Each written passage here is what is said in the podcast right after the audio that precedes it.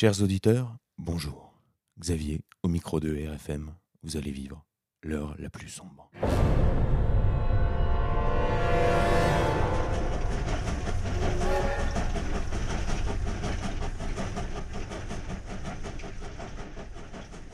Aujourd'hui, nous inversons les rôles, car notre invité n'est autre que Vincent Lapierre, ce latino au sang froid et à la voix sensuelle, qui vient nous présenter le fruit de dix ans de travail, le coffret Chavez.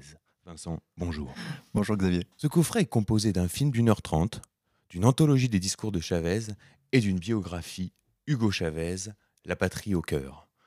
Il s'agira sans doute de l'ouvrage de référence sur ce dirigeant vénézuélien qui aura marqué la fin du XXe siècle et le début du XXIe siècle par une politique audacieuse et un verbe haut qui en a fait le porte-parole des non-alignés partout sur Terre. Alors Vincent, une première question. Comment un jeune Français comme vous en est arrivé à s'intéresser à ce dirigeant d'une contrée lointaine? Alors écoute Xavier, c'est une excellente question. Et pour y répondre, je vais devoir parler un peu de mon parcours. Ma mère est colombo-vénézuélienne et je me rends en Amérique du Sud depuis que je suis enfant. C'est là, comme ça, en y allant chaque année, que j'ai appris l'espagnol. Un jour, sur Internet, je suis tombé sur une vidéo d'Hugo Chavez et pour la première fois, j'ai pu l'écouter sans intermédiaire. Alors, je connaissais déjà ce président euh, par les médias. J'en avais entendu parler également à l'université. Je me souviens qu'un prof d'économie nous en avait parlé pour nous dire à quel point sa politique économique était absolument inepte. Mais donc c'était toujours systématiquement en mal. Et là, en l'écoutant directement, je me suis aperçu que c'était un homme qui parlait à son peuple longuement, franchement, avec beaucoup de pédagogie. J'ai découvert un homme qui parlait vrai. Donc j'ai décidé de m'intéresser plus en profondeur à ce sujet, au point même de faire une thèse de doctorat sur le Venezuela. Je me suis rendu dans les bidonvilles de Caracas. J'ai interrogé à peu près 650 personnes pour euh, essayer de savoir si l'argent du pétrole était réellement reversé au peuple vénézuélien, comme le promettait Hugo Chavez. Et il s'avérait qu'effectivement, il y avait une correspondance entre ses paroles et ses actes, c'est-à-dire que l'argent du pétrole vénézuélien était bel et bien reversé aux classes populaires vénézuéliennes, Hugo Chavez tenait ses promesses électorales. Donc parallèlement à cette thèse doctorat, j'ai traduit un certain nombre de discours d'Hugo Chavez sur Internet, qui ont été, du premier au dernier, relayés par Égalité et Réconciliation. Donc c'est comme ça que je me suis rapproché de R, pour en arriver à faire les reportages de RTV que vous connaissez. Et ces discours sont aujourd'hui regroupés au sein de l'anthologie des discours présents dans le coffret. C'est ça. Alors au départ, c'est Stéphane Condiac, le webmaster d'égalité et réconciliation, qui m'a appelé le 5 mars 2013, le jour de la mort de Hugo Chavez, pour que je l'accompagne à Caracas réaliser un reportage RTV sur cet événement historique. Alors bien sûr, j'ai accepté, c'était pour moi l'occasion unique de moi aussi me recueillir sur la dépouille du président vénézuélien. Et au retour de Caracas, on s'est dit que Hugo Chavez méritait plus qu'un petit reportage, il méritait un documentaire sur sa vie. Donc c'est comme ça qu'est né Itinéraire d'un révolutionnaire. Et comme on a fait les choses très empiriquement, on s'est rendu compte au bout d'un moment qu'il fallait écrire la voix off. Et en l'écrivant, je me suis aperçu que je pouvais écrire en réalité un livre entier sur la vie d'Hugo Chavez. Et c'est comme ça qu'est née La Patrie au cœur. Et comme on avait une biographie, un film, on s'est dit foutu pour foutu, autant faire une œuvre complète. Et donc, comme j'avais dans mon ordinateur tous les fichiers Word des discours que j'avais traduits pendant des années, on a décidé de publier également l'anthologie des discours, à laquelle je fais référence tout au long de mon récit dans ma biographie. Et c'est comme ça qu'est né le projet de Chavez contre culture, c'est-à-dire ce beau coffret. Alors je précise, vu que chez Contre Culture, on est attaché à l'aspect physique également des livres, que hum, on a ces deux livres SDVD aux couleurs du Venezuela, avec chacun une couverture originale dessiné à l'acrylique par euh, le dessinateur TL. Chaque dessin représente un pilier fondateur de l'action et de la pensée de Hugo Chavez. On a le patriotisme, le christianisme et le socialisme. Tout cela dans un coffret qui est à ce jour l'ensemble le plus complet réalisé sur Hugo Chavez. Et on a voulu que le prix de ce coffret soit accessible. Voilà. Alors un coffret qui tord le cou à pas mal de clichés, et je dois le dire, avant de lire votre ouvrage, j'avais euh, été imprégné de ce rouleau compresseur de la propagande qui présentait Hugo Chavez comme un personnage un peu typique de l'Amérique du Sud, disons, genre de général euh, Alcazar dans Tintin, euh, un dictateur euh, crypto-communiste qui va tenir l'antenne pendant 8 heures, oppressant son peuple et faisant fi de l'opposition. En lisant votre biographie, j'ai découvert un tout autre personnage qui s'est euh, révélé au monde euh, au début des années 90, alors qu'il était emprisonné suite à un coup d'État. C'est ça, c'est à ce moment-là que les Vénézuéliens ont découvert Hugo Chavez. C'est lors d'un discours qu'il a fait à la suite d'un coup d'État qu'il a tenté avec une, centaine de compagnons de l'armée euh, il était à la tête de ce mouvement insurrectionnel et suite à l'échec de ce mouvement, il a pris la parole publiquement devant les caméras pour dire, son message c'était de dire à ses compagnons de se rendre car ils avaient perdu la bataille de Caracas et qu'il ne voulait pas un bain de sang. Euh, il voulait éviter à tout prix une guerre civile, donc il prend la parole et il dit Camarades, merci, je vous remercie pour votre loyauté. J'assume entièrement et personnellement la portée de, notre action militaire je suis le seul responsable, mais s'il vous plaît, rendez les armes et car pour le moment, nous avons perdu, mais des jours euh, nouveaux viendront où nous pourrons euh, peut-être euh, reconquérir le pouvoir. C'est ça le sens de son discours, et ça a duré 45 secondes, c'est là que les Vénézuéliens ont découvert Hugo Chavez, et immédiatement, les Vénézuéliens ont senti que cet homme était leur homme providentiel, pour plusieurs raisons. La première, c'est que manifestement, Hugo Chavez leur ressemblait. C'était quelqu'un qui venait du peuple, c'était un soldat, l'armée vénézuélienne de terre était euh, composée essentiellement de, jeunes gens issus des classes populaires, tout le monde le sait. Deuxièmement, euh, c'est un homme qui manifestement est charismatique, parle, euh, donc il n'avait pas préparé son discours, c'est un discours improvisé, il parle avec une certaine fluidité, il a une tonalité de la voix qui est particulière, qui transmet manifestement une certaine honnêteté, il a le regard franc. C'est quelqu'un qui est aussi, euh, c'est un bel homme et c'est important puisqu'il faut savoir que Hugo Chavez a été porté au pouvoir notamment par les femmes. C'est quelque, chose dont on pourra parler. Et euh, durant ces 45 secondes, effectivement, les Vénézuéliens ont senti que cet homme les représentait, était leur héros. Et c'est très important parce que euh, dès qu'il arrive en prison, il, y a il faut savoir qu'il y a des foules, des foules qui se pressent aux grilles de la prison de, Caracas. Et euh, c'est pour cette raison que les autorités ont dû déplacer euh, Hugo Chavez loin de Caracas pour éviter que des foules comme ça viennent le voir, pour essayant de s'introduire en prison, si vous voulez. Donc la popularité d'Hugo Chavez a explosé à ce moment-là.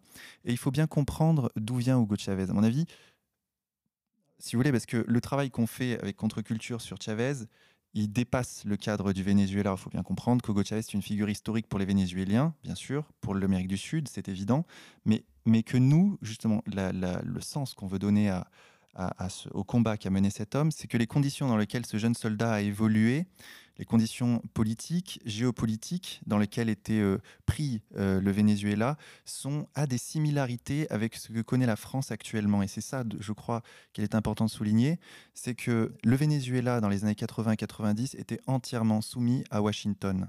Les partis politiques au pouvoir, qui étaient COPEI, qui représentait la droite catholique, et l'Action démocratique, qui était censée représenter la gauche, étaient inclus dans un système euh, de gouvernance politique d'alternance unique. Alors, pour les auditeurs, pour préciser, c'est un pacte qui a été signé donc entre ces deux grandes parties en 1953. Donc c'est un pacte en quelque sorte euh, d'alternance unique c'est une alternance euh, démocratique telle qu'on peut la connaître aujourd'hui en France, par exemple entre le Parti socialiste et euh, l'UMP. Et à l'époque, un nouveau président vient d'arriver, donc en 1989, il s'appelle Carlos Andrés Pérez. Donc lui, il est élu sous l'étiquette social-démocrate avec euh, des promesses électorales extrêmement sociales. Et dès qu'il arrive au pouvoir, il se soumet au diktat du FMI. À ce moment-là, des révoltes de rue éclatent dans Caracas le 27 février 1989. Le Caracas. Voilà. Ce mouvement est réprimé dans le sang. Et Chavez, à ce moment-là, est un haut gradé de l'armée, ce que j'ignorais, qui complote depuis de longues années contre ce système qu'il a identifié comme étant à la botte des États-Unis. Alors c'est tout à fait ça. Le 27 février 1989 se déroule ce que tu disais, euh, le Caracas, c'est-à-dire que les gens, euh, le matin du 27 février, le prix du bus a augmenté et les gens ne peuvent plus se rendre à leur travail. Et c'est là qu'explose la révolte littéralement à Caracas, mais dans tout le pays. Ça fait des milliers de morts. L'armée sort dans la rue. C'est la loi martiale. Le Venezuela est en état de guerre. Et Hugo Chavez, à ce moment-là, est malade de rubéole. Il n'est pas prêt encore à l'action, même si ça fait 15 euh, ans qu'il complote au sein de l'armée, qu'il a préparé un groupe de soldats dissidents. Ils euh, se disent bolivariens, on en parlera tout à l'heure. Et eh bien à ce moment-là, le 27 février 1989, euh, il ne peut pas agir, ils ne sont pas prêts. Les groupes civils qui sont censés accompagner l'action euh, de l'armée, puisque Chavez, son idée, c'est de, faire, de créer une alliance civico-militaire, eh bien, ils ne sont pas prêts, ils ne peuvent pas agir. Et donc, euh, Chavez dira plus tard, une fois président, que ce 27 février 1989 est l'acte de naissance de la révolution bolivarienne. C'est le moment où Chavez prend conscience qu'il faut agir et vite. Et il agira trois ans plus tard, en 1992, en février 1992, avec euh, ce coup d'État manqué dont nous avons parlé, qui est coup d'État, euh, si on, je, l'explique en précision dans mon bouquin, mais Chavez le disait lui-même, c'est une action à la Don Quichotte. Ils avaient, il était impossible qu'ils prennent le pouvoir à ce moment-là. Cette poignée de soldats était mal organisée, ils avaient mal pensé leur, euh, leur, leur coup d'État, il était impossible qu'ils prennent le pouvoir. Donc logiquement, il va en prison, il fait plus de deux ans de prison. Et ensuite, une fois qu'il sort de prison, c'est là que pendant quatre ans, Hugo Chavez va parcourir le Venezuela. Donc son discours va légèrement évoluer. C'est vrai qu'il va euh, nuancer son discours, se rendre un peu plus euh, euh, media-friendly et qu'il va conquérir le pouvoir en 1998. Alors j'aimerais revenir justement sur cette attache à l'armée. Alors j'ai appris quelque chose dans, votre livre. Donc Hugo Chavez, rappelons-le, né en, 1954 dans un milieu plutôt modeste, euh, disons la classe moyenne inférieure euh, des parents instituteurs. Et ce que j'ignorais, c'est qu'il rentre dans l'armée justement parce que il y a la bonne équipe de baseball, la meilleure équipe de baseball du pays est dans l'armée et c'est parce qu'il est bon au baseball, en plus il est gaucher, donc il a cette particularité des sportifs euh, gauchers, qui rentre dans l'armée. C'est ça, Hugo Chavez, depuis qu'il est enfant, nourrit un rêve, c'est celui d'être joueur de baseball dans les grandes ligues. Il a un héros qui s'appelle lui-même aussi Chavez, qui est gaucher comme lui, Nestor Chavez, qui jouait à l'époque dans l'équipe nationale vénézuélienne et qui était euh, son modèle. Il voulait devenir comme lui et jouer dans les grandes ligues. Et c'est en, poursuivant ce rêve qu'un jour il se rend dans une conférence au collège euh, d'un instructeur de l'armée, accompagné d'un ami. Au départ, il est plutôt sceptique parce qu'il faut savoir que, le, peuple vénézuélien, à cette époque, dans les années 60, et euh, euh, globalement hostile à l'armée, étant donné les 50 années de répression qui précédaient. donc Chavez s'y rend et ça lui plaît. Pendant deux heures, l'instructeur discourt et Chavez est immédiatement captivé par, par cet homme, son, uniforme, cette idée aussi qu'il avait en lui, puisqu'il lisait depuis qu'il était gamin une petite revue, la revue tricolore que lui amenait son père chaque dimanche. Il a pu lire l'histoire de, des héros vénézuéliens et donc il avait en lui cette prédisposition à aimer l'armée. Et effectivement, euh, il fait toutes les démarches en cachette de sa famille euh, pour rentrer dans l'armée. Et à l'âge de 17 ans, il rentre à l'armée en tant que cadet et tout de suite, immédiatement, il euh, se sent comme un poisson dans l'eau dans l'armée. C'est-à-dire qu'il va dire les marches pas cadencées, le casque sur la tête, fusil à l'épaule, le chant patriotique, les levées des couleurs à l'aurore. Tout ça m'a passionné, je me suis senti soldat. Et donc c'est là qu'il y a un basculement, c'est-à-dire que le Chavez qui était rentré à l'armée, effectivement, Xavier, tu le disais, pour euh, finalement jouer dans une équipe structurée, pouvoir jouer des matchs, euh, de, des compétitions de haut niveau avec l'armée, ça se transforme tout d'un coup en autre chose qui est euh, un sentiment patriotique qui le submerge. Et alors, c'est déjà un, meneur euh, difficile à mener, c'est déjà un porte-parole, puisque tout jeune, à 14 ans, euh, vous me l'avez appris, il euh, représente son équipe de, baseball, donc ça doit être au, collège ou au lycée, et il va démarcher ExxonMobil, donc la plus grande compagnie pétrolière américaine, pour obtenir un sponsor pour son équipe à l'âge de 14 ans. Oui, alors ça, Chavez le racontait en riant. Effectivement, quand il était gamin, il devait avoir 15 ans, je crois, et c'était le chef de bande. C'était un chef de bande, un, leader naturel. Euh, dès tout gamin, il encourageait ses amis à aller, on va organiser des matchs de baseball dans la rue. Et donc un jour, ils se sont dit, euh, bon, euh, ce serait bien qu'on ait des gants, une batte et, des balles pour jouer. Et donc un, prof à lui lui a dit, mais tu devrais aller à Exxon. À l'époque, elle s'appelait Exxon, la multinationale. Tu devrais aller à Exxon. Je sais qu'ils veulent sponsoriser une équipe de Barinas, la ville où il était au collège. Et euh, Chavez se rend dans les locaux. Euh, et effectivement, il arrive à obtenir ce sponsoring de, la multinationale Exxon, qui deviendra plus tard ExxonMobil, un concurrent de PDVSA. Euh, et, c'est une anecdote assez, assez drôle. Et toujours, toujours à Barinas, alors il a déjà ce côté showman, hein, si on veut, puisqu'il anime les, concours de Miss. Alors oui, alors Chavez a tout fait. C'est-à-dire que son objectif, en fait, c'était de rendre l'armée de donner une image positive de l'armée au peuple. Déjà, des euh, jeunes militaires, dès qu'il était, euh, je crois, sous-lieutenant, lieutenant, c'est-à-dire les, premiers grades des officiers, son idée, c'était que les civils est une bonne image de l'armée et que l'armée se rende utile auprès du peuple vénézuélien. Il a déjà en lui cette préconception, je dirais, euh, euh, inconsciemment, de l'union civico-militaire qu'il va créer 15 années plus tard et qui d'ailleurs, je le précise, ne va pas fonctionner.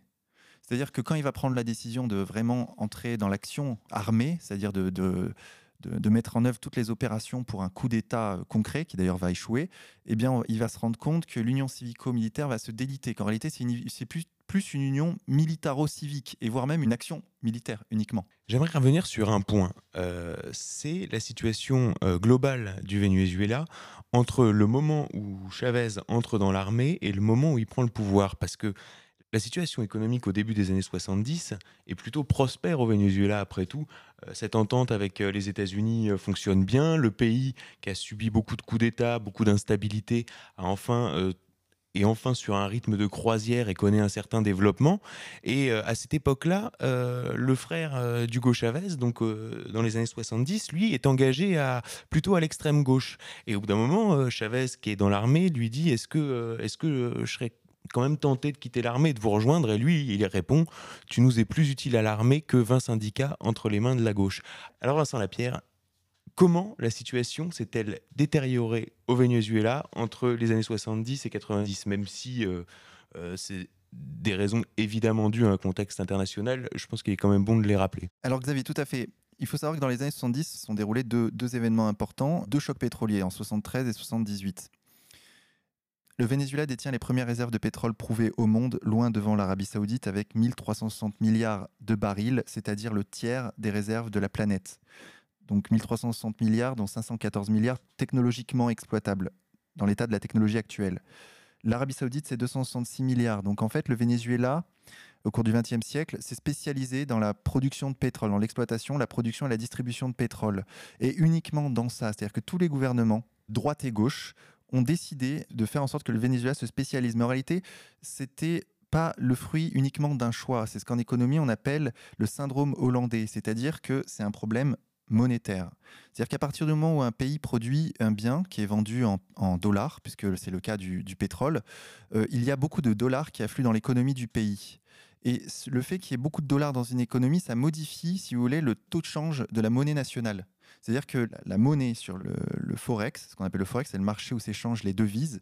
Eh bien, la monnaie nationale s'apprécie parce que les, les, investisseurs ont confiance dans un pays qui a beaucoup de dollars dans son économie. Donc, le taux de change du pays augmente, ce qui favorise les importations. Le pays, par rapport aux autres pays, a un pouvoir d'achat plus grand, puisque sa monnaie a une plus grande valeur relativement aux autres monnaies. Donc, ça favorise les importations et ça défavorise les exportations, puisqu'avec une monnaie plus grande, forcément, les biens produits nationalement sont plus chers relativement aux autres pays. Donc, ça crée un, système dans lequel les politiques sont pris, c'est-à-dire qu'ils vont devoir, par la force des choses, de plus en plus se spécialiser dans l'industrie qui produit ce bien euh, qui est vendu à l'extérieur. Donc le Venezuela s'est pris dans ce piège, le syndrome hollandais, où il a été obligé d'exporter du pétrole de plus en plus. Et c'est devenu 80% euh, du PIB vénézuélien est, issu de la vente de pétrole. C'est à la fois sa chance et son malheur, et ce qui a entraîné sa surdépendance vis-à-vis des États-Unis, ce pétrole dont euh, un des ministres du pétrole, vous le rapportez dans votre ouvrage, Juan Pablo Pérez Alfonso dira que c'est l'excrément du diable. C'est ça, parce que du coup, vous avez une économie hypertrophiée euh, du point de vue de, la production de pétrole et atrophiée dans tout le reste des, pans de l'économie vénézuélienne. C'est-à-dire que le Venezuela, qui au 19e siècle produisait euh, euh, des, biens agricoles, des biens industriels, bon, c'était pas non plus l'Allemagne, mais c'était l'équivalent de la Colombie ou de tous les autres pays sud-américains. Et là, tout d'un coup, ils ne savent plus faire qu'une chose. Et en plus, le problème, c'est que c'est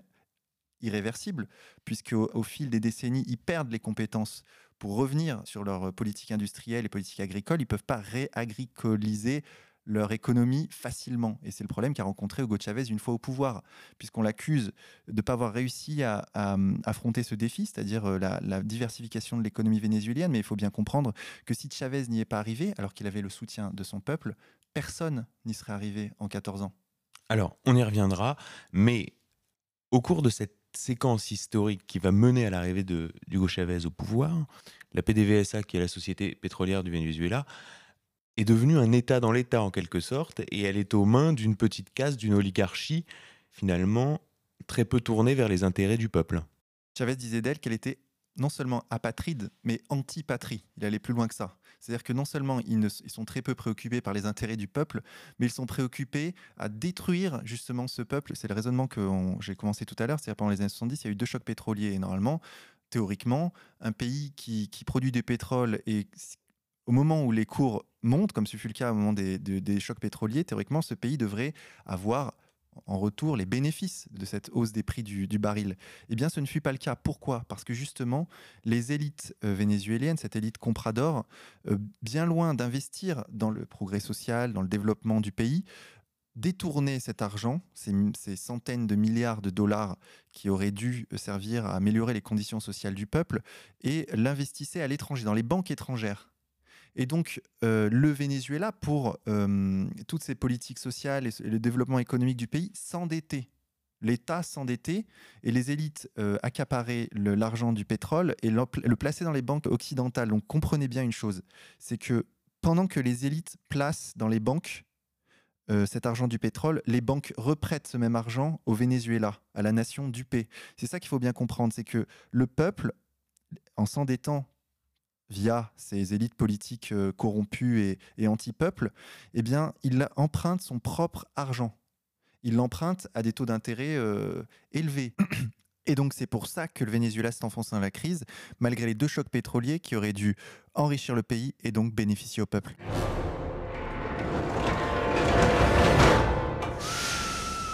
Et Hugo Chavez va constater cette réalité pendant de nombreuses années, et du moment où il rentre à l'armée en 1970 jusqu'à sa prise de pouvoir, il ne va avoir de cesse de grimper les, la hiérarchie militaire, tout en complotant au sein d'un mouvement qu'il crée, donc qui s'appelle le MBR 200, et comme tous les grands hommes, qui incarnent à la fois le peuple de son pays et son histoire, il va s'imprégner de tous les héros qui ont fait le Venezuela. C'est ça. Alors, Hugo Chavez est assez éclectique dans ses, euh, dans ses sources idéologiques. C'est ça que j'essaie aussi de mettre en évidence, contrairement aux mouvements d'extrême gauche qui sont vraiment caricaturaux dans leur euh, description de ce que sont les, les révolutionnaires sud-américains. Contrairement à eux, si vous voulez, tous ces révolutionnaires, dont Hugo Chavez au premier chef, sont, euh, je dirais, ouverts d'esprit, j'aurais envie de dire. C'est-à-dire que Hugo Chavez prenait pour référence, par exemple, notamment euh, un certain Jorge Eliester Gaitan. Et cette figure est très intéressante. C'est un leader colombien des années 40 euh, qui était immensément populaire. Il aurait dû prendre le pouvoir au cours des élections euh, au cours des années 50, mais il fut assassiné en 1948 par, si vous voulez, d'obscurs intérêts. Moi, je considère que ça ça peut être effectivement lié au service secret américain, puisqu'ils ont fait ça tout au long de l'histoire de l'Amérique du Sud, assassiner des leaders populistes et anti-américains. Et donc, euh, Jorge Eliester Gaitan, c'était un homme, il faut bien, bien comprendre que cet homme euh, a fait euh, ses études de droit sous l'Italie fasciste, qu'il était imprégné de cette, de cette idée. dans ses discours, dans sa façon de s'adresser au peuple, c'était manifeste. Il parlait de la race colombienne. Son programme politique, c'était la, renaissance de la Colombie, mais déjà dans sa quintessence traditionnelle. Et Chavez se servait de lui comme référence, mais en connaissance de cause. Euh, il l'avait étudié, il, a lu, il, a, il, avait lu ses discours. J'ai lu les discours de Gaëtan, c'est passionnant. C'est, c'est, euh, je vous dis, c'est euh, une référence qu'en France on pourrait qualifier de, d'extrême droite, clairement. Et alors, dans ces, dans, mais dans ces influences, il y a par exemple Simon Bolivar, dont l'idéologie est emprunt de la pensée des Lumières, très clairement. oui, oui, bien sûr, bien sûr. Il y a, il y a, il y a plusieurs aspects, mais donc en l'occurrence ou euh, vous citez Cipriano Castro, donc euh, c'est un militaire nationaliste euh, qui prône une révolution restauratrice catholique. Bien sûr, ou même Juan Perón, le général argentin, et sa femme Eva Perón, tous ces, ou, ou encore le, le militaire Omar Torrijos, qui est militaire panaméen, panaméen, qui a réussi avec l'accord euh, Carter euh, en 1975 à nationaliser le canal de Panama. Mais toutes ces, tous ces gens, la plupart des références de Hugo Chavez sont des militaires. Je, dirais que 70% de ces références euh, historiques qu'il qui énonçait dans ses discours, hein, il ne s'était pas caché, eh bien, ce sont des militaires. Mais pourquoi? Parce que tout simplement, il avait conscience que la volonté de défendre le peuple ne s'arrête pas aux frontières de l'armée. Un militaire peut très bien vouloir défendre son peuple de l'oppression et, vouloir euh, renverser une oligarchie euh, illégitime. Et effectivement, dans ce sens-là, Hugo Chavez se, démarque, mais je dirais profondément viscéralement des mouvements d'extrême gauche français. Et moi, c'est ça que je veux mettre en évidence, c'est que la récupération qui est faite en France par les mouvements d'extrême gauche de tous ces révolutionnaires sud-américains est absolument incohérente, illégitime, contradictoire, antinomique. Leur cadre idéologique est absolument contraire à celui qu'utilisent les révolutionnaires sud-américains. D'ailleurs, je, vais vous citer une anecdote. Je suis allé voir dernièrement le film de, Pierre Carl, euh, qui s'appelle euh, Opération Coréa. Et très, ce film est très intéressant. Vraiment, je le conseille à nos auditeurs parce qu'on voit, on voit ça, on voit ce que je suis en train de dire. C'est-à-dire que Pierre Carl, qui est quelqu'un de, qui est je dirais, qu'on pourrait qualifier de gauche en France, classique, euh, progressiste, va à la rencontre de, de, Coréa. Son objectif dans son, dans son documentaire, c'est d'aller parler, d'obtenir une interview avec Coréa, ce qu'il arrive à obtenir. Et donc, sa camarade, qui est elle aussi une journaliste de gauche, féministe, euh, va voir Coréa et lui pose la question, par exemple, sur l'avortement. C'est un exemple que j'ai retenu. Elle lui dit, mais monsieur le président, euh, quand même, vous avez été contre l'avortement. Euh. Et là, Coréa lui dit, mais c'est une question morale. notre constitution protège la vie depuis sa conception.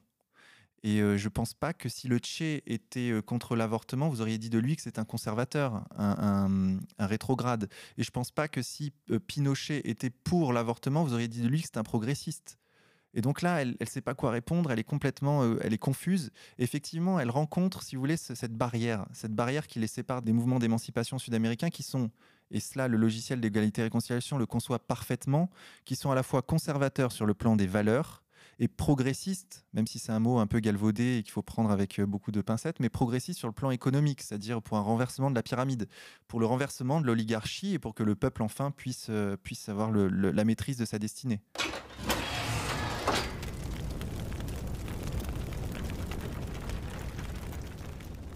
Alors un aspect intéressant, c'est que au début, il veut, euh, Chavez imagine pouvoir prendre le pouvoir à la faveur d'une alliance entre civils et militaires. Et cette stratégie va échouer.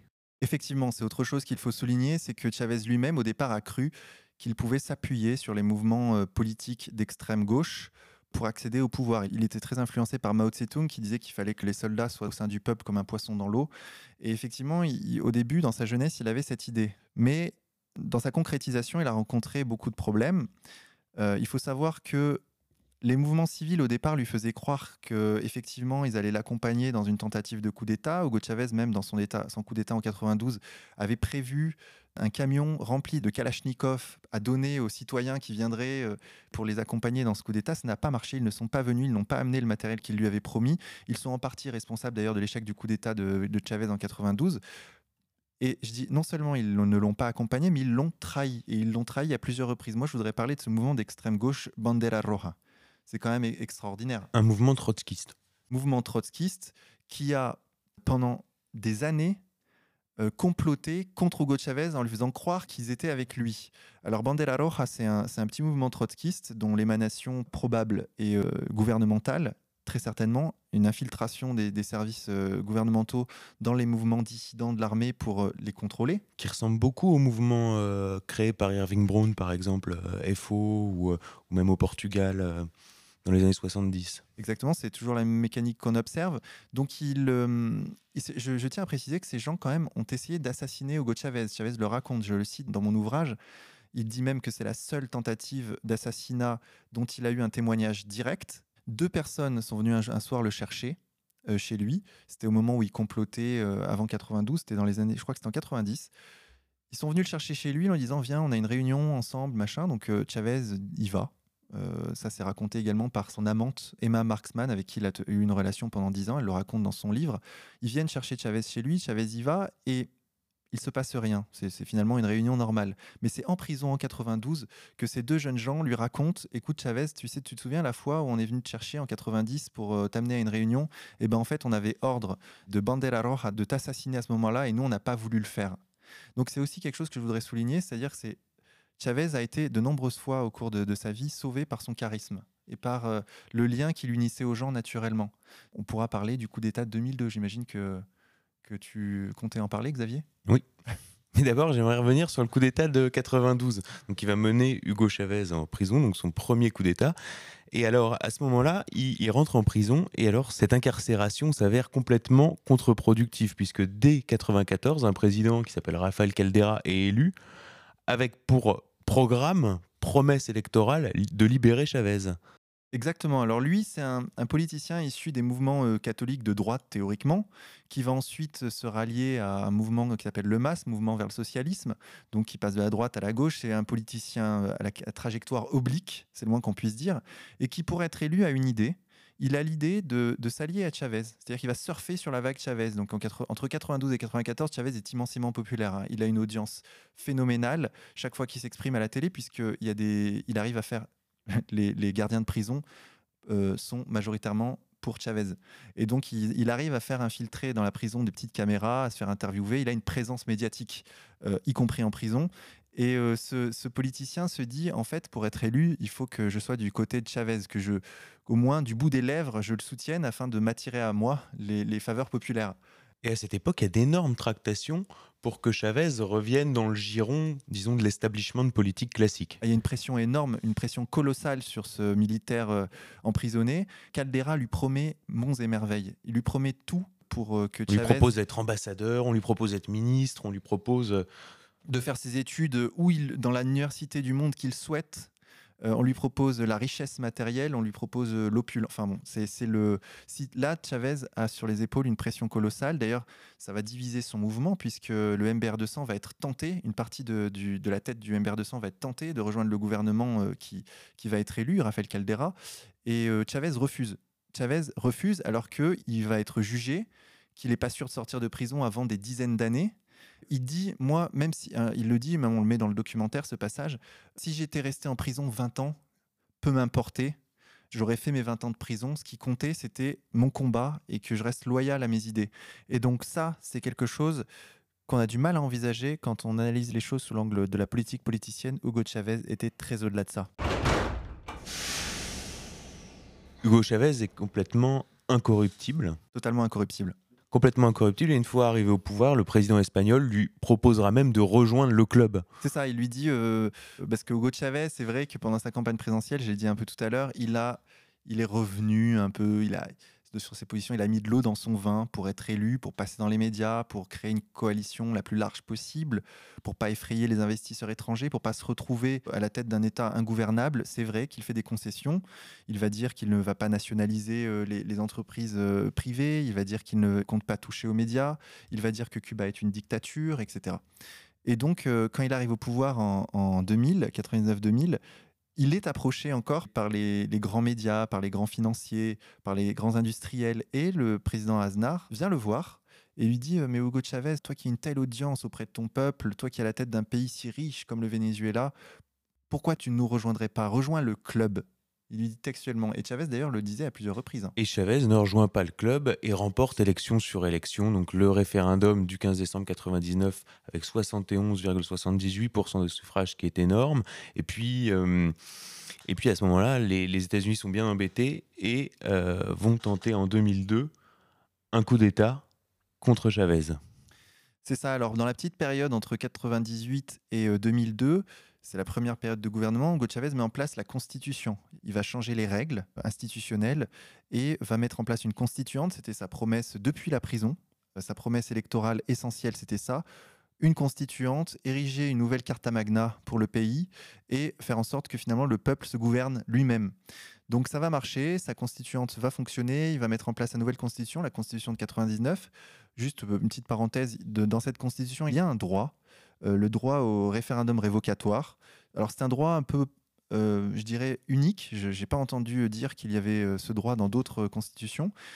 À mi-mandat, les Vénézuéliens peuvent révoquer leur président de la République par un référendum. C'est-à-dire ils peuvent initier une procédure de référendum révocatoire à partir du moment où ils réunissent 20% des signatures des inscrits sur les listes électorales. Et d'ailleurs, ce droit va être utilisé par l'opposition à Chavez à plusieurs reprises. Donc la constitution du Venezuela érigée en 89 est beaucoup plus démocratique, effectivement. Et là, il va être confronté immédiatement, dès 99, à la tragédie de Vargas, des tremblements de terre immenses qui vont mobiliser l'armée, qui vont mettre à l'épreuve son tout nouveau gouvernement, tout juste mis en place dans des institutions nouvellement créées.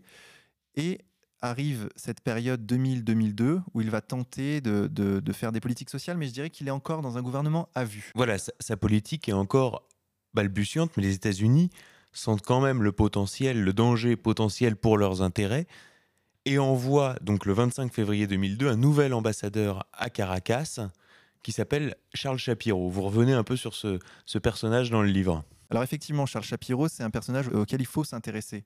C'est un élément central dans la, dans la géostratégie des États-Unis en Amérique du Sud, puisque c'est l'homme qu'on place au moment où les États-Unis ont décidé de renverser un gouvernement euh, démocratiquement élu euh, en Amérique du Sud. Donc, par exemple, il était là au Nicaragua quand les escadrons de la mort euh, essayaient de contrer les guérillas marxistes. Il était là quand Salvador Allende a été...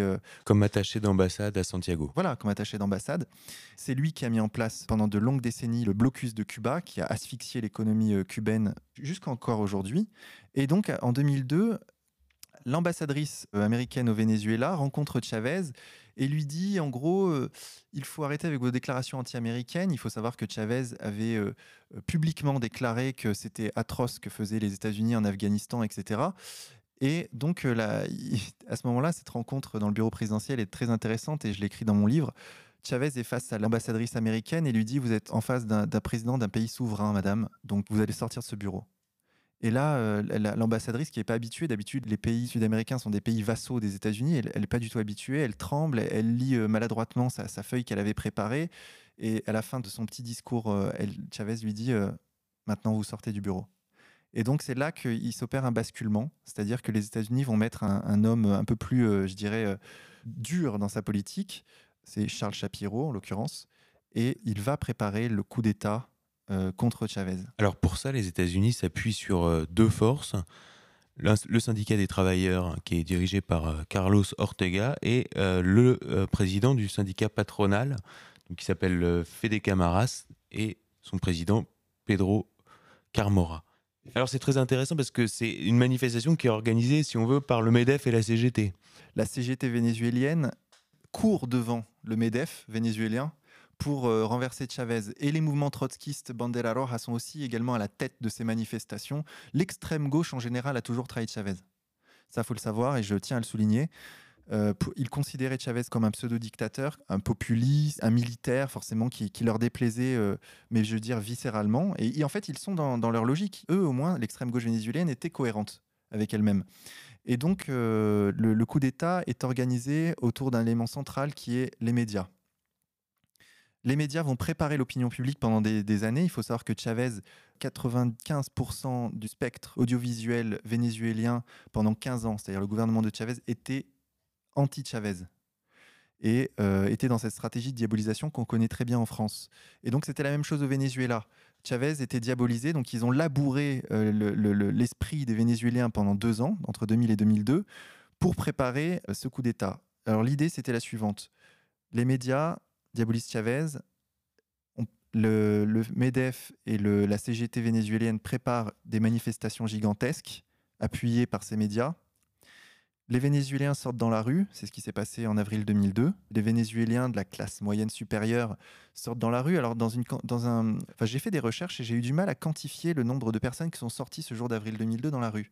Certains médias parlent de millions de gens, les médias euh, plutôt chavistes parlent de centaines de milliers, donc je ne suis pas arrivé à quantifier.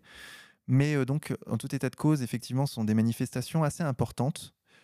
Et c'est là qu'intervient l'armée. C'est-à-dire que l'armée, une partie de, de, l'armée, Chavez était trop confiant dans ce corps dont il était issu et il a sous-estimé effectivement les mouvements euh, d'opposition au sein de l'armée et il y a une dizaine de généraux qui s'expriment publiquement, relayés par tous les médias, pour dire il faut que Chavez démissionne, il n'est plus légitime au pouvoir. Donc là, euh, Chavez, euh, Chavez c'est quelqu'un que j'aime beaucoup, vous l'aurez compris. Mais par contre, c'est vrai qu'il a fait des erreurs politiques à certains moments. Enfin, c'est facile hein, depuis euh, mon siège là à Paris de, dire ça a posteriori. Mais quand on observe son histoire, on voit qu'il a été globalement trop gentil et trop confiant. Et en l'occurrence, pour l'armée, c'est ce qui s'est passé. Ils ont donc demandé la démission de Hugo Chavez. Les gens qui étaient dans la rue ce jour d'avril 2002 ont dévié du chemin qui était euh, préétabli, comme pour toute manifestation, et se sont rendus aux abords du, palais présidentiel. Et là, c'est là qu'interviennent les services euh, gouvernementaux euh, américains. Des snipers avaient été disposés, tout ça est prouvé. Hein.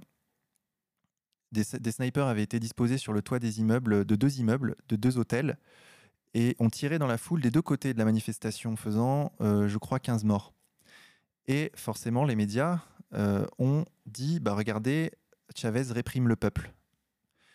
Au soir de ce jour d'avril 2002, Chavez dans une position internationale intenable, c'est-à-dire que les médias internationaux disent dans le monde entier que Chavez réprime son peuple par la force.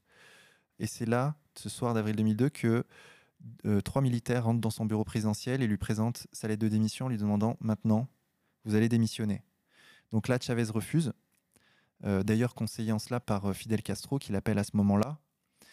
Et il dit non, je ne vais pas démissionner. Alors ils lui disent bon bah si vous démissionnez pas, on va faire comme pour Allende, on va bombarder le palais présidentiel. Il faut savoir que la Moneda, c'était ça l'idée, c'est ça qui s'est passé. Donc euh, Chavez attend les cinq minutes du compte à rebours et dit au bout de cinq minutes, ok, vous allez m'arrêter, mais vous arrêtez le président en exercice. Donc là, c'est là, c'est ces images qui ont été captées par l'équipe irlandaise qui est à ce moment-là en train de faire un documentaire sur Hugo Chavez, où il sort et son noyau dur l'acclame et chante l'hymne vénézuélien. Euh, quelqu'un lui demande Mais président, euh, où vous allez? Et là, il dit euh, Je ne suis pas encore parti. Et ça, ça a été capté par les images. D'ailleurs, je conseille absolument ce documentaire. La Révolution ne sera pas télévisée.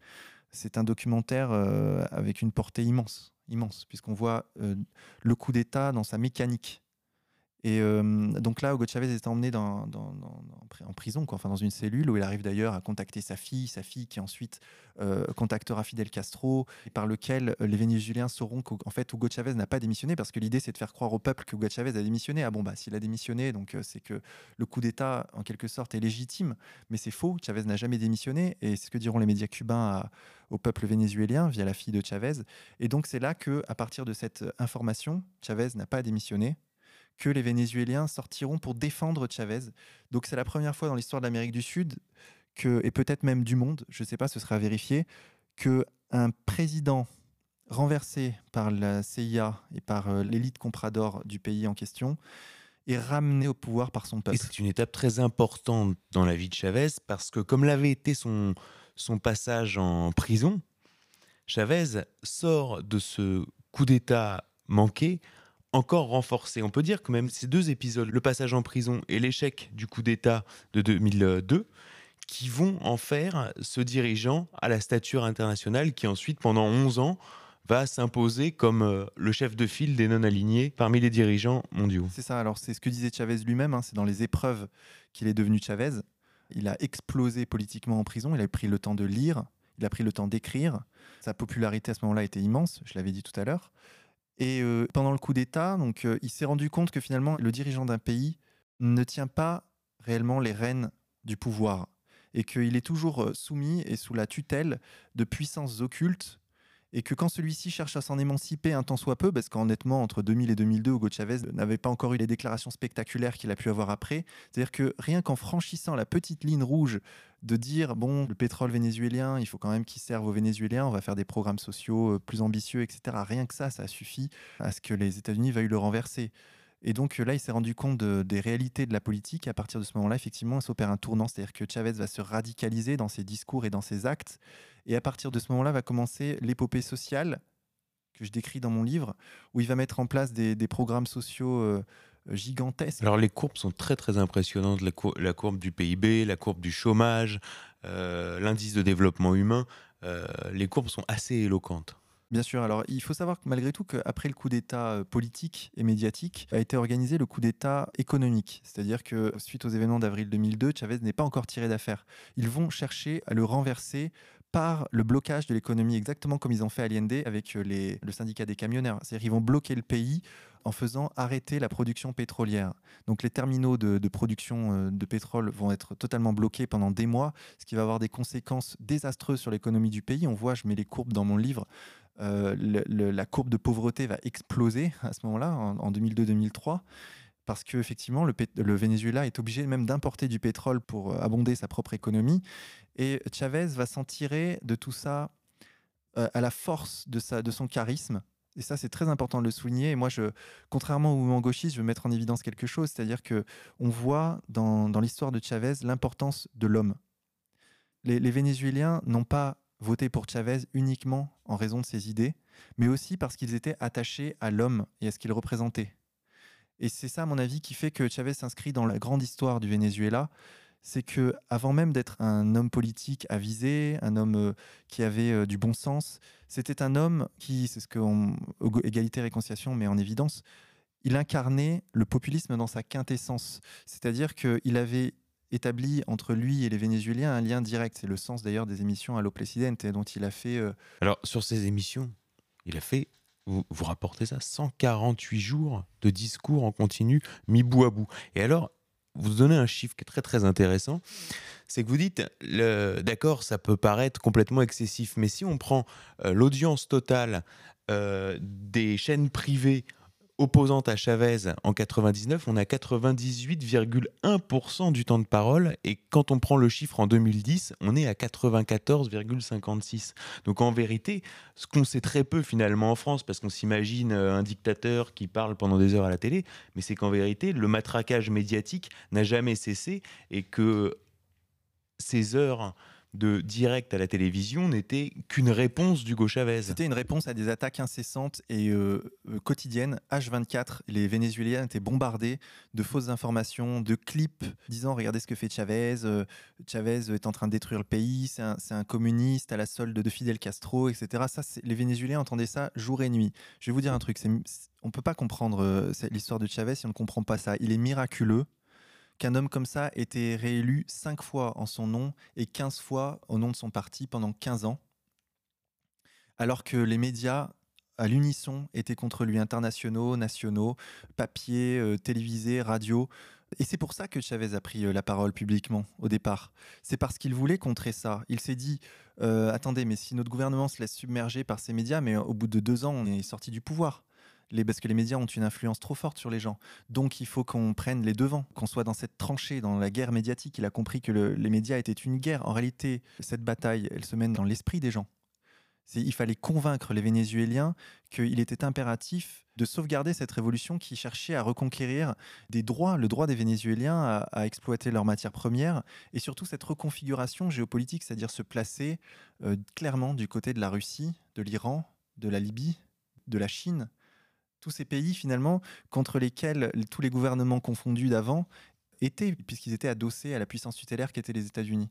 Donc c'est une reconfiguration géopolitique qui aura d'ailleurs une portée immense pour l'Amérique du Sud, puisque à la suite de Chavez, je rappelle que la majorité des gouvernements sud-américains se sont eux aussi tournés dans cette alliance euh, avec la Russie. Oui, parce qu'il focalise il focalise l'attention des Américains par sa radicalité. En même temps, il est le porte-parole des autres dirigeants, puisque euh, Lula le respecte énormément, même si euh, d'apparence Lula est beaucoup plus euh, modéré. également les péronistes en Argentine, Kirchner. et puis il suscite des vocations. On voit éclore Evo Morales. et bientôt, son, son mouvement fait tache d'huile en quelque sorte. Exactement. Alors ça, c'est un, un, aspect que je mets en évidence dans l'Alliance. Et euh, c'est que, Hugo Chavez a parlé aux Vénézuéliens pendant 15 ans, mais en fait, il a parlé très au-delà des Vénézuéliens. Il a même parlé bah, un peu aux Français euh, par mon intermédiaire, si je puis dire. Mais euh, effectivement, il a, il a eu une influence énorme sur le continent sud-américain. Et d'ailleurs, je dis tout de suite que c'est ce tournant-là qui est initié par Hugo Chavez qui est actuellement remis en cause.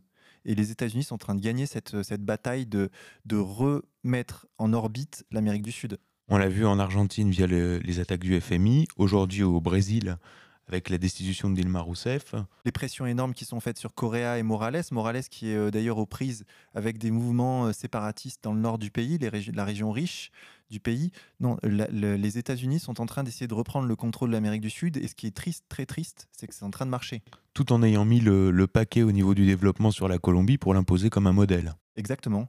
Alors la Colombie, malgré tout, euh, si je peux faire une petite parenthèse sur ce point, puisque je connais bien ce pays, le gouvernement colombien actuel, donc le, dirigeant qui s'appelle Santos, est un, est un dirigeant, certes, inféodé aux, aux intérêts de, de, la classe économique dominante du pays, mais au moins de la classe économique nationale, puisque finalement, en voulant euh, signer des accords de paix avec les FARC, il le joue contre les intérêts des États-Unis parce que l'intérêt des États-Unis, c'est qu'il y ait la guerre en Colombie pour maintenir la Colombie comme une base américaine. C'est-à-dire que si tout d'un coup il y a la paix entre les FARC et le gouvernement colombien, bah il y aura plus besoin euh, tout d'un coup la, la, question de la légitimité des sept bases militaires qui sont à la frontière vénézuélienne va se poser et donc les États-Unis vont perdre ce porte-avions qu'ils ont en Amérique du Sud euh, via la Colombie.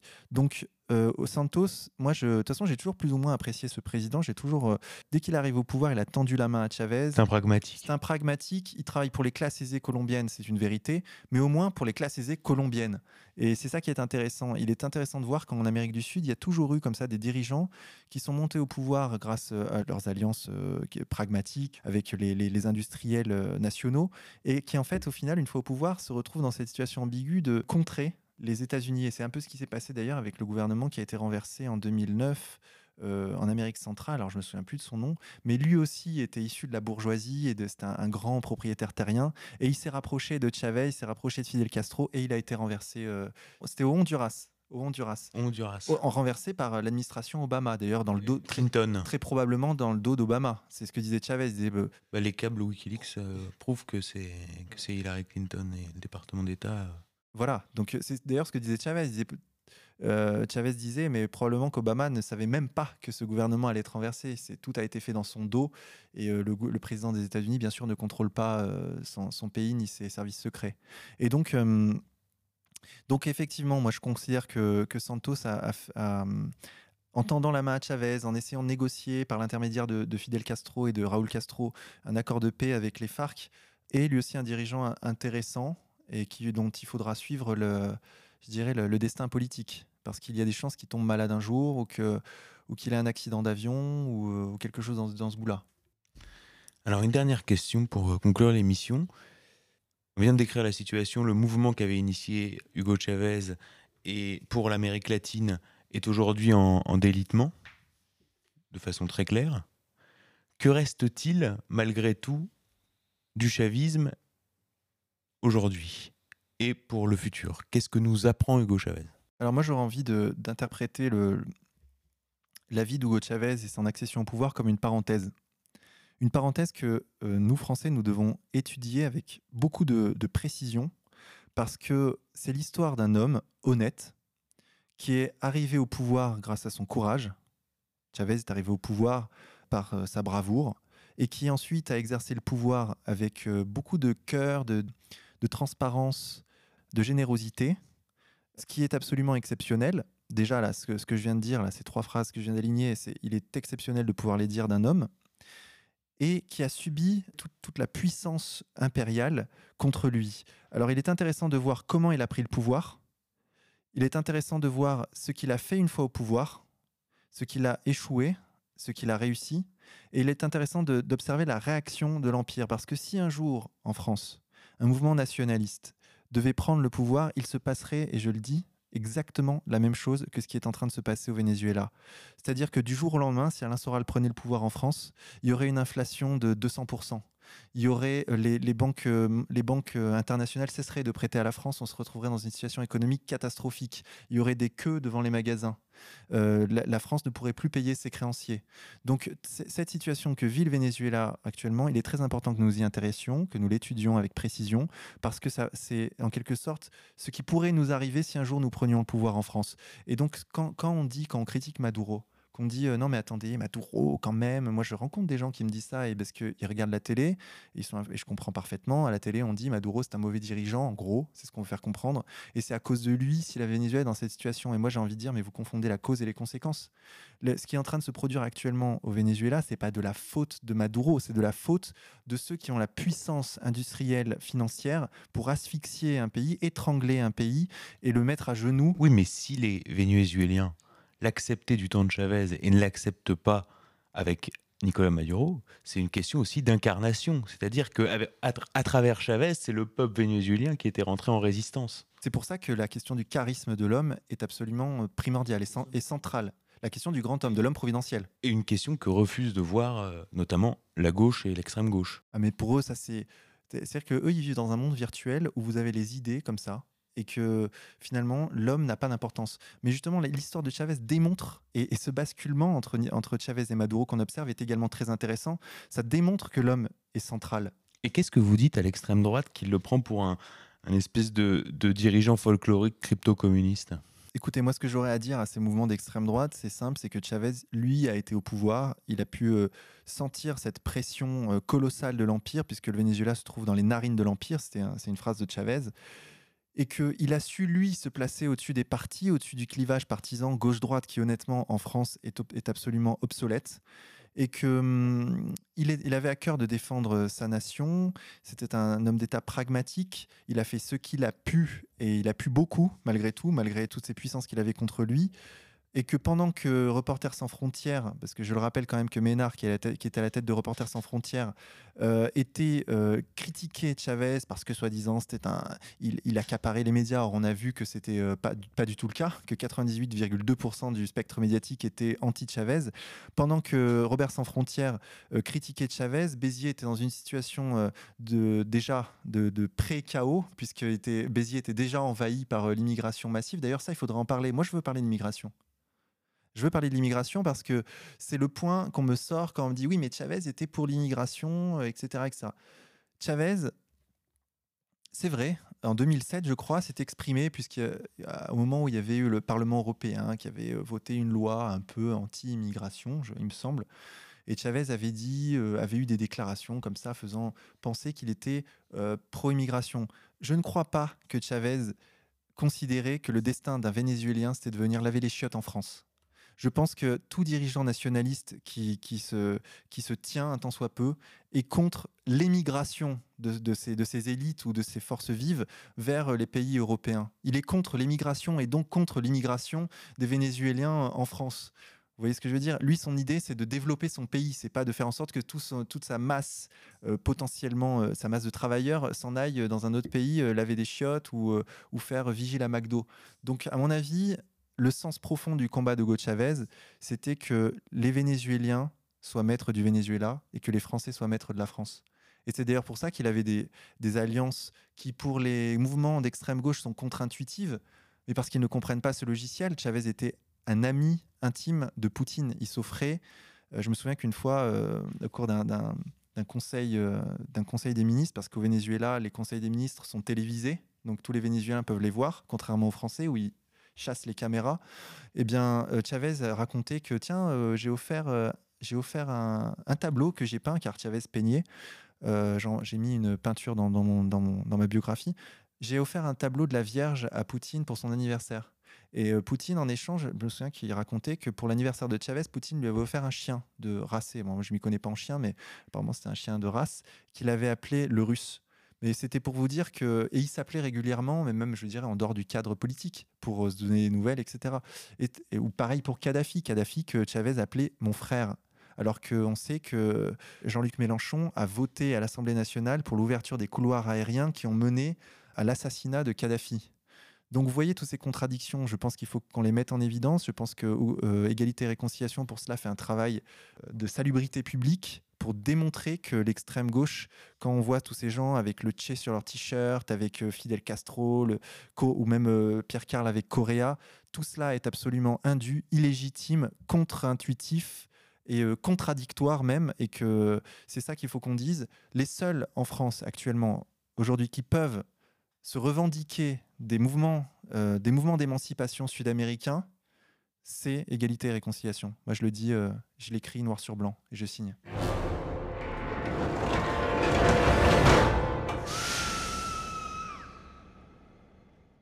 Et Chavez avait la patrie au cœur. Chavez avait la patrie au cœur. Et c'est le titre de votre ouvrage, Hugo Chavez, La patrie au cœur, par Vincent Lapierre, donc qui vient avec un coffret qui est un objet absolument euh, superbe, donc composé d'un DVD Hugo Chavez itinéraire d'un révolutionnaire réalisé avec Stéphane Condiac. C'est ça, euh, c'est ce que je disais tout à l'heure, un film d'une heure trente dont il manque d'ailleurs la partie 2, mais euh, qui va arriver puisqu'on est en train de la, de la terminer. Alors, accompagné d'Hugo Chavez, Anthologie des discours. Donc ça, c'est une retranscription des discours que vous avez traduits et dont les vidéos sont toujours disponibles sur le site Égalité Réconciliation. Tout à fait. À voir et à revoir. Et un message pour les souscripteurs, ça me paraît important. Alors oui, parce que peut-être que parmi euh, nos auditeurs, il y a des gens qui ont souscrit au projet d'Hugo Chavez il y a de cela un certain temps et qui n'ont pas reçu le, DVD et l'anthologie des discours dont l'envoi était adossé à la souscription. Et je voudrais leur dire, ben, donnez-nous votre adresse à chavezlefilm.gmail.com et vous recevrez bien évidemment euh, ce qu'on vous a promis. Et je remercie bien sûr les 600 souscripteurs, 650 même, qui nous ont aidés à, à réaliser ce film par leurs dons.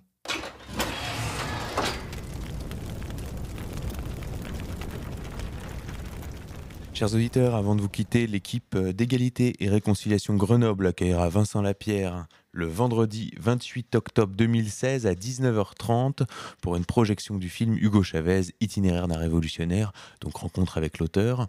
Oui, et où d'ailleurs, excuse-moi Xavier, j'interviendrai pour une conférence enfin une conférence, une réponse aux questions qui, à mon avis, sera un peu plus structurée. Alors, je m'excuse auprès des auditeurs, l'émission était un peu décousue, Hein, mais je pourrais parler pendant des heures d'Hugo Chavez.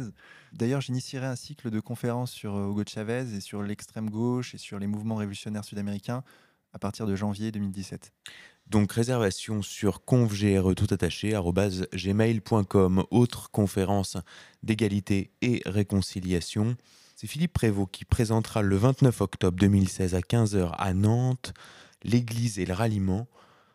Donc une conférence organisé par l'équipe de ER Pays de la Loire. Réservation sur conférence.nantes.outlook.fr. Chers auditeurs, la semaine prochaine, Vincent reprendra sa place d'animateur et moi, je reprendrai la mienne de chroniqueur. Je vous dis à la semaine prochaine. Merci.